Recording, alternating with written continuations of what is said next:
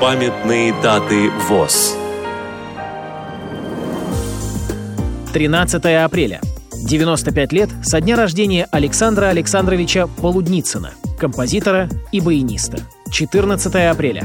90 лет со дня рождения Владимира Ивановича Зубова, доктора физико-математических наук, профессора, члена-корреспондента Академии наук СССР, лауреата Государственной премии, заслуженного деятеля науки Российской Федерации.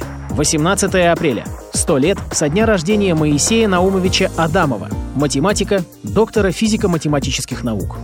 Программа подготовлена при содействии Российской государственной библиотеки для слепых –